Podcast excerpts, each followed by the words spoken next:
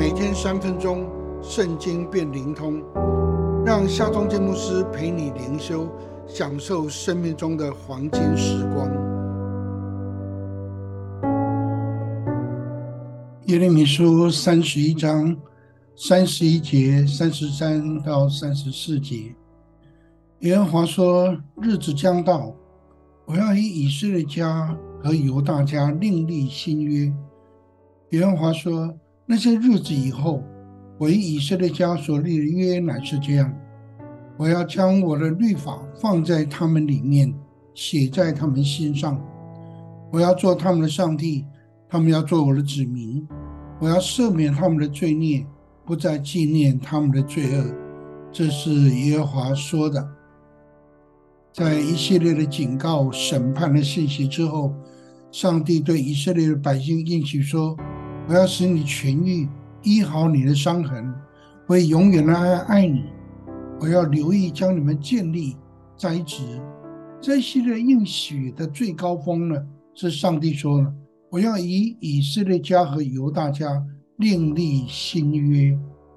上帝是立约的上帝，他以挪亚、亚伯拉罕、摩西和以色列百姓和大卫立约。然而，因为人的软弱、悖逆。以至于盟约的乙方，也就是我们，常常没有守约。但是呢，上帝却是守约施慈爱的上帝，因此他愿与人另立新约。新约是更美的约，是凭更美之应许所立的。新约是写在心上，不是刻在石板上，不是外在的规范，乃是里面的顺服。因为上帝要除去人肉体中的实心，赐给我们一个新的心，将新的灵放在人的里面。他要做我们的上帝，我们是他的子民。他要赦免我们的罪孽，不再纪念我们的罪恶。新约是借着耶稣的血与复活所订立的恩典之约。耶稣说：“这是用我的血所立的新约。”天父。呃，也因着耶稣的名，差遣圣灵来住在我们心中，让我们得以顺服他，活在新约之中。你常常活在圣灵的感动与引导之中吗？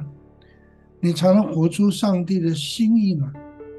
让我们真正成为活在新约中的上帝的子民。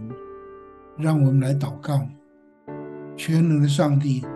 谢谢你让我在你的新约中有份，恳求圣灵常常引导我的心，让我的生命与生活以蒙召的恩相称，能够活出新约的模式。奉靠耶稣基督的名祷告，阿门。